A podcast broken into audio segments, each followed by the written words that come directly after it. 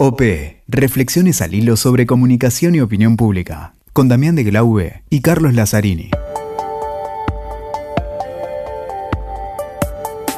Hola, ¿qué tal? ¿Cómo les va? ¿Cómo estás, Damián de Glaube? ¿Cómo vamos? ¿Qué tal, Cali? ¿Cómo andás? ¿Cómo va todo? Y bueno, seguimos aquí en esta nueva temporada de OP y hoy nos tomamos un avioncito.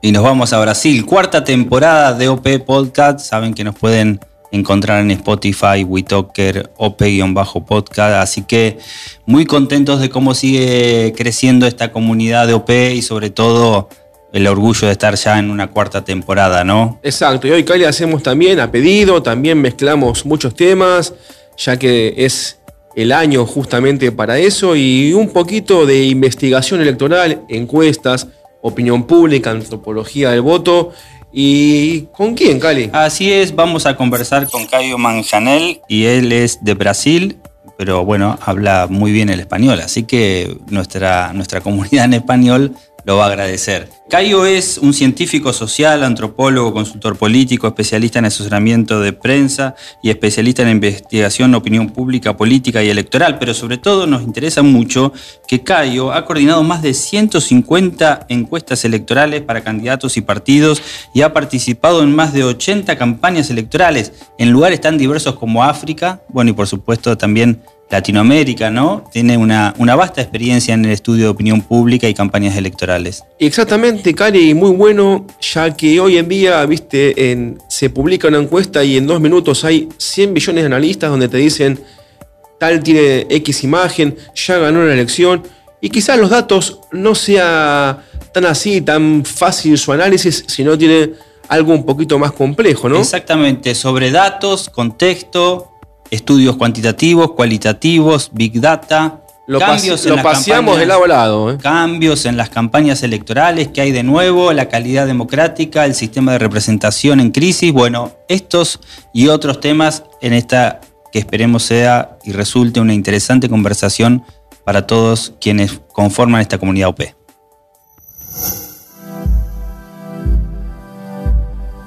Bueno, Cayo, ¿qué tal? Muchas gracias eh, por este tiempo, que nos des tus conocimientos. Sabemos de, eh, tu mucho, mucha trayectoria laboral en el campo de la investigación y demás.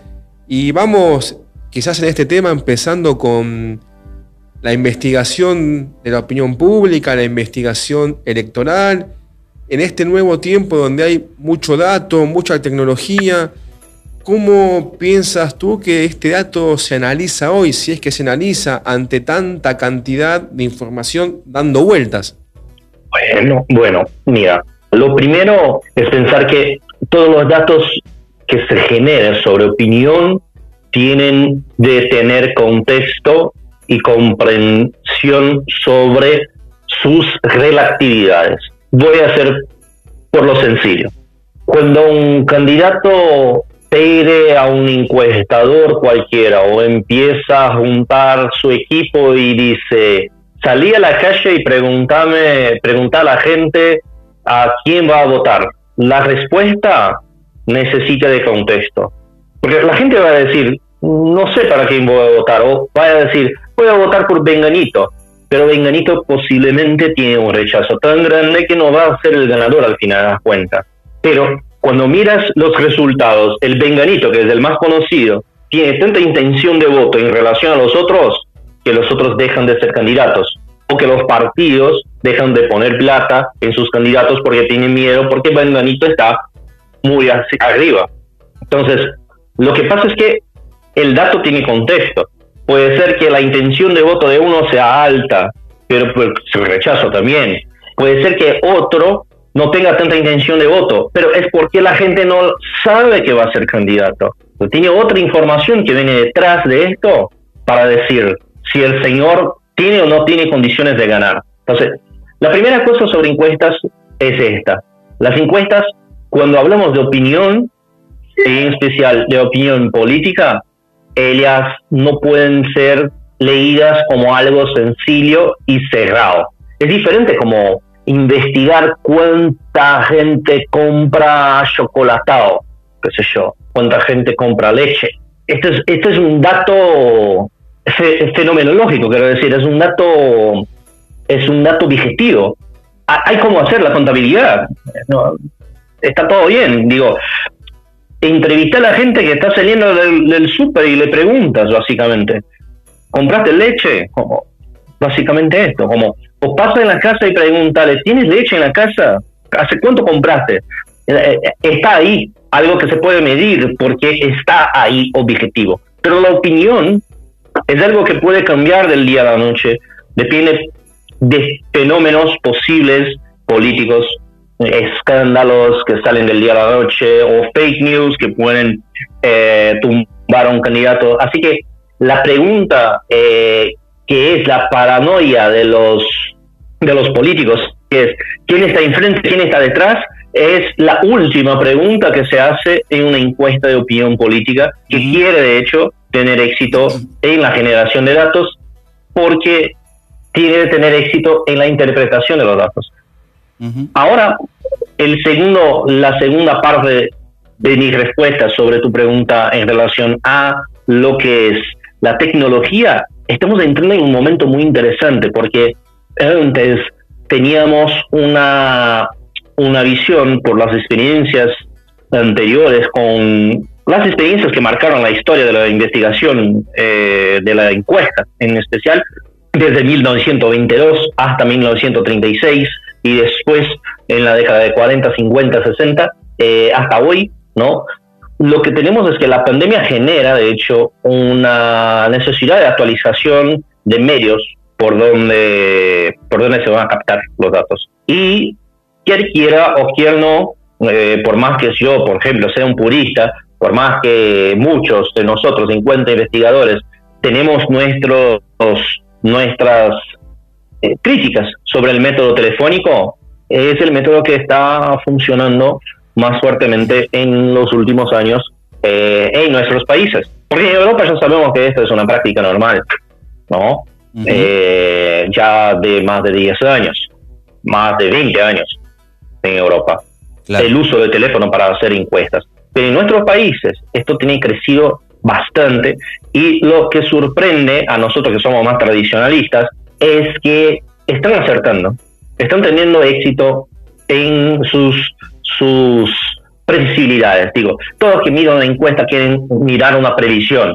Y de alguna manera los datos, los datos de, eh, colectados en teléfono empiezan a tener una cierta seguridad y comparados con otros métodos también están muy parejos. Es decir, no hay tanta diferencia, de hecho. ¿Y qué pasa, Cayo, eh, con los paneles digitales, redes sociales, que sabemos que muchos estudios de opinión pública están de alguna forma girando a esa metodología, ¿no? O, a cuestiones híbridas de IBR, llamados telefónicos con encuestadores y también los, los paneles digitales a través de que se van, digamos, perfeccionando o alimentando con algunos algoritmos, con inteligencia artificial y demás, y que los van trabajando en forma digital. ¿Qué, qué, estás viendo que sucede con eso? Dale, vamos a distinguir, como vamos, a distinguir dos cosas, ¿no? Eh, primero, la investigación en, el sentido tradicional, a survey, que es una búsqueda de datos a personas que no nos buscaron. Es decir, es preguntar a alguien que no está esperando la pregunta. Entonces, esto se hace tanto personalmente, de casa a casa, en la calle, como por IBR eh, o mismo, bueno, IBR básicamente, ¿no? Telefónico o telefónico con atendientes, ¿no? Entonces tú tienes una disparadora de llamadas, una central telefónica que dispara llamadas a gente que no está esperando la llamada, esta contesta y alguien o una máquina o eh, la máquina, el IBR, o alguien, una operadora, le dice, aló, somos de una encuestadora, nos gustaría hacer algunas preguntas, puede ser, y así. Esto es una cosa, esto es survey como conocemos tradicionalmente, esto es encuesta como conocemos tradicionalmente. Y ahí tenemos una cosa que se está desarrollando hace ahí, por los 10 años, 15 años para acá, que es lo que podríamos llamar eh, de Big Data para ser sencillos pero tienen muchos nombres. Y que tienen una experiencia mucho más, digamos, es una experiencia más consolidada antes de la domesticación, para llamarnos de esta manera interesante, antes de domesticar el Internet, teníamos una, una experiencia que viene del marketing directo, del marketing canvas, del marketing tú a tú, que es la, la construcción de base de datos por las actitudes de los compradores.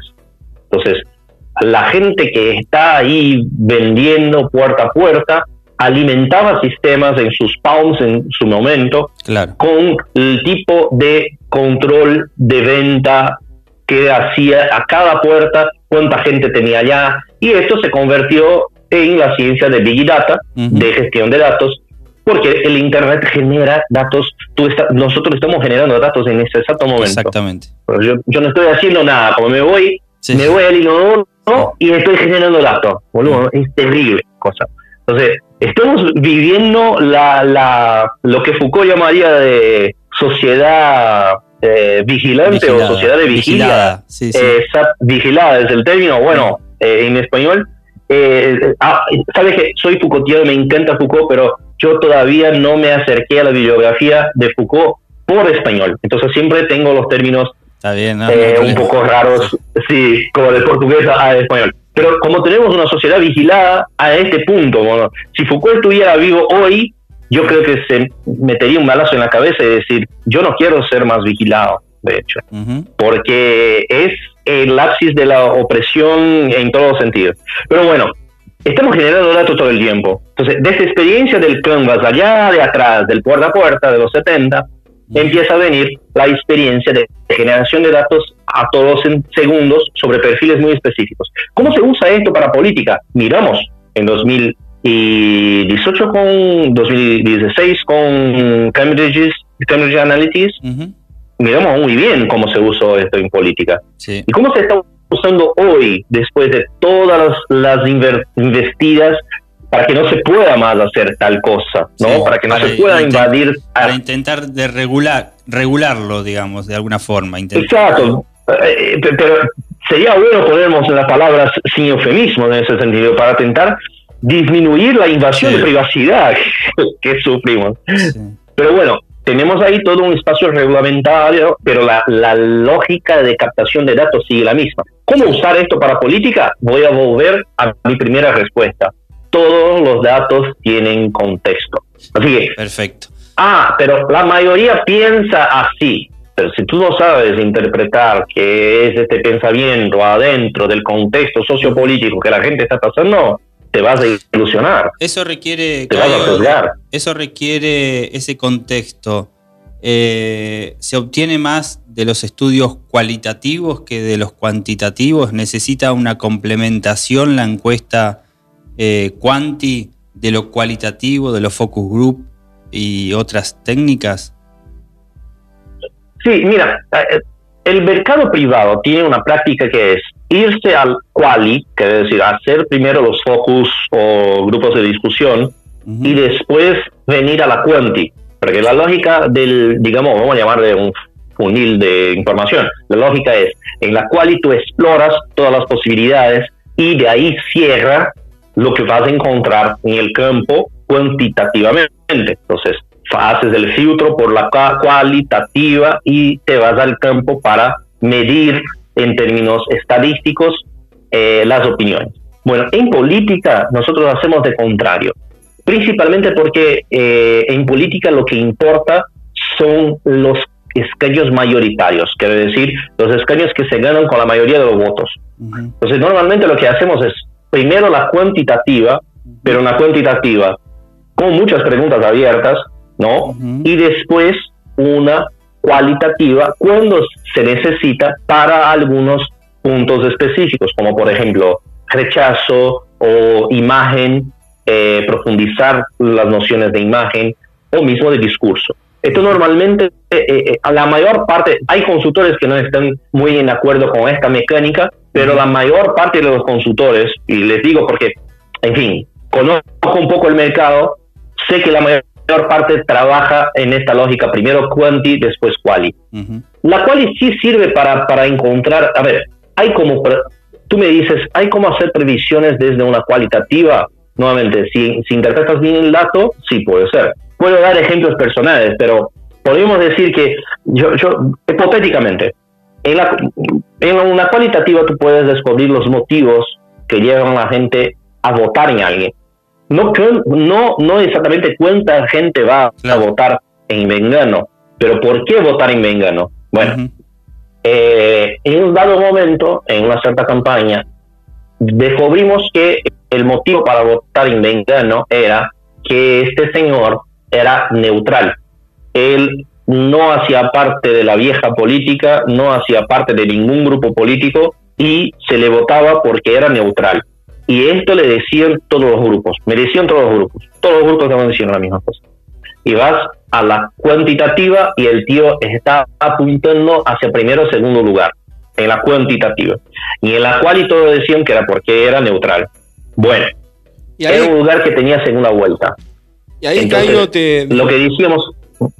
Eh, te paro un segundo porque me viene bien a, una consulta que hace mucho pensaba en, hacerte. Eh, este tipo de investigación, este tipo de combinación que vos bien mencionás, explica quizás eh, los, los, mapas políticos actuales donde Lula se junta con Akrin, donde el liderazgo de Bolsonaro cae, donde si bien hay alguna en Latinoamérica, sobre todo, definición izquierda-derecha, esta antropología del voto no es tan así y hay un segmento muy flexible, este tipo de investigación quizás te da eh, la explicación de esas alianzas o eso va por otro lado? ¿Cómo lo ves vos? Sí, digamos que este tipo de investigación puede explicar mejor lo que mueve a la gente hoy a votar en Lula y en Bolsonaro, pero el tema principal es que la gente aún no vota. Nuevamente, volvemos al tema contexto. yo lo que te estaba diciendo, no como tenía no el candidato. cabeza, no tiene en la cabeza la elección, por lo tanto estás preguntando algo que sí, no. Sí, exacto. Mm. Exacto. Eh, eh, eh, este, este candidato que yo les decía, cuando llega en el balotage, pierde la elección. Entonces, lo que teníamos dicho era, al llegar en el balotage, el candidato que toda la gente le vota por ser neutral va a perder. Quien va a ganar es quien llega con él a la segunda vuelta. ¿Por qué? Porque invariablemente, cuando llegase a la segunda vuelta, en la política, la gente, algún grupo político grande le va a apoyar, el grupo adversario del otro. Entonces, se quedó lógico, por una cualitativa, quién vencería, y no era, de hecho, el más querido. Claro. Como, hay gatillos, hay como, hay triggers, hay, hay, hay disparadores que generan la gente motivos de votación, pero también son los pilares que mantienen la votación o que pueden destruir la votación a alguien. Y esto tiene que ver, porque la política, lo que ustedes me preguntan, por ejemplo, ahora la gente no vota, porque tenemos el tiempo de la política. Y no es solo el tiempo de la política que el agenda setting intenta poner a nosotros, es el tiempo de la política a la gente. Hoy, si me voy a la calle, la gente está diciendo, no me importa pepino la política. Pero dentro de cuatro o cinco meses, cuando llega el tiempo de la política, ahí sí la gente empieza a decir, no, esto me va a intervenir en la vida por durante cuatro años. Claro. Cayo, una, una última pregunta, agradeciéndote la amabilidad de habernos atendido. La verdad que es un verdadero placer charlar contigo. Eh, dada tu larga experiencia y diversa, digamos, has tenido experiencia en distintos continentes y la verdad que que muy variado. Pero si tuvieras que resumir, ¿qué estás viendo de novedoso o de cambio sustancial en las campañas electorales? ¿Por dónde irías? Yo, yo tengo miedo, de hecho.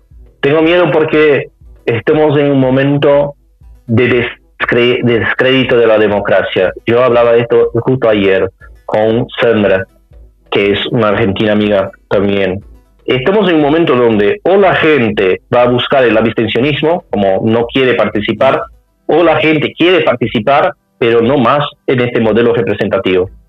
estamos en un momento conflictivo. Muy preocupante. Un alejamiento de la política, no por la gente. Sí, eh, de la política representativa. Pero sí, mira, Putin es un ejemplo claro. Y el propio eh, presidente de Ucrania es otro ejemplo claro. Entonces, Putin, ¿por qué? No hay cambio. Quiere decir, la gente no quiere más saber de política, deja este viejo mismo y ya está, ¿no? Y el payaso este de Ucrania, por el mismo motivo, es un payaso. Como la política está tan, la representatividad está tan eh, mala que es mejor, ah, aleja, pone cualquiera ahí, ya está, no hay problema. Entonces vamos por, por argumentos como de Bolsonaro, como les, cuento, eh, mejor no les cuento exactamente cuál fue la mejor fake news de Bolsonaro, porque de verdad es, es, es, es insidiosa, es, es hedionda, es, es equivocada, como es, es mala, es mala en términos de carácter. Entonces, eh, eh, el tema es que estamos en este momento de la política. Por un lado, la gente está buscando instrumentos para participar más de la política, cosa que nosotros desde la, consultoría política siempre estamos hablando, desde que empezamos por el trabajo de marketing político, comunicación política, estamos hablando de que necesitamos acercar a la gente a la política en términos de hacer mandato, de dejarlos participar más. Eh, o por otro lado, la gente está buscando eh, alejarse más y más y más de la política porque no les toca más la vida. Entonces, por el lado del alejamiento, lo que puede surgir eh, son otros Luis Bonaparte, Bolsonaro o Putin eh, o Trump, ¿no? Y por el lado de la participación, lo que puede surgir son rebeliones gigantescas como en Chile, como en, en Colombia, porque la gente no está lista para participar. Y no es que no está lista porque no saben participar, porque la gente es torpe. No, no está lista porque no le dan tiempo para participar. Tú tienes de tomar dos horas de bus para llegar en el trabajo, pasa ocho horas en el trabajo, tienes que tomar más dos horas de bus para volver del trabajo. Perdiste diez horas de tu vida todos los días. No quieres saber de política, obvio. Quieres saber de cualquier otra cosa. Entonces, nuestra sociedad nos está dando espacio para que la gente pueda participar de la política, mismo de la manera como queremos. Es esto, como resumidamente yo diría, que, que, viene para las próximas elecciones.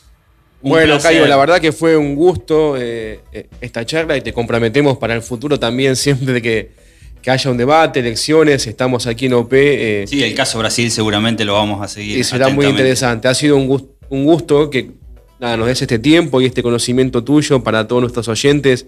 Muchísimas gracias. Muchas gracias. No, a ustedes, Damian, Cali, déjame ya hacer provecho en estas últimas palabras y anunciar que estamos haciendo la décima quinta edición del Congreso Brasileño de Estrategias Electorales y Marketing Político en el 26, 27 y 28 de mayo acá en Brasilia y vamos a tener la posibilidad de participación eh, presencial y la participación online. Entonces, para inscribirse, para conocer un poco más del evento, es eh, www.estrategiaselectorales.com .com.br, pero estrategias electorales en portugués. Entonces tiene que decir, eh, tiene que escribir estrategiaselectorais.com.b de Brasil R, BF. Así que a quien tiene interés, de hecho, el evento está para el público brasileño. Tenemos unos dos invitados que son argentinos, dos de hecho. Pero a quien tiene interés y que quiera practicar el, portugués también, eh, bienvenidos a participar del evento por el método digital, que también esta vez vamos a hacerlo. Muy bien, un placer, perfecto. Esperemos que tenga una linda convocatoria y que salga, salga una linda conversación y reflexión política en torno a ese encuentro. Un placer, Cayo. Nos estamos comunicando. Un gustazo, chicos. Muchas gracias, de verdad. Muchas gracias. Un gran abrazo. Un abrazo grande.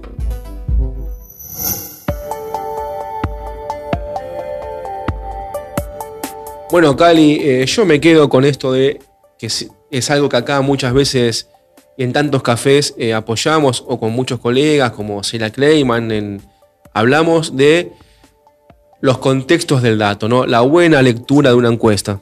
Sí, me quedo con eso. El dato necesita contexto y por otro lado, la preocupación, este interrogante, que si bien no es novedoso, no deja de alarmarnos hacia el final de la conversación con Cayo, que tiene que ver con este descreimiento casi absoluto.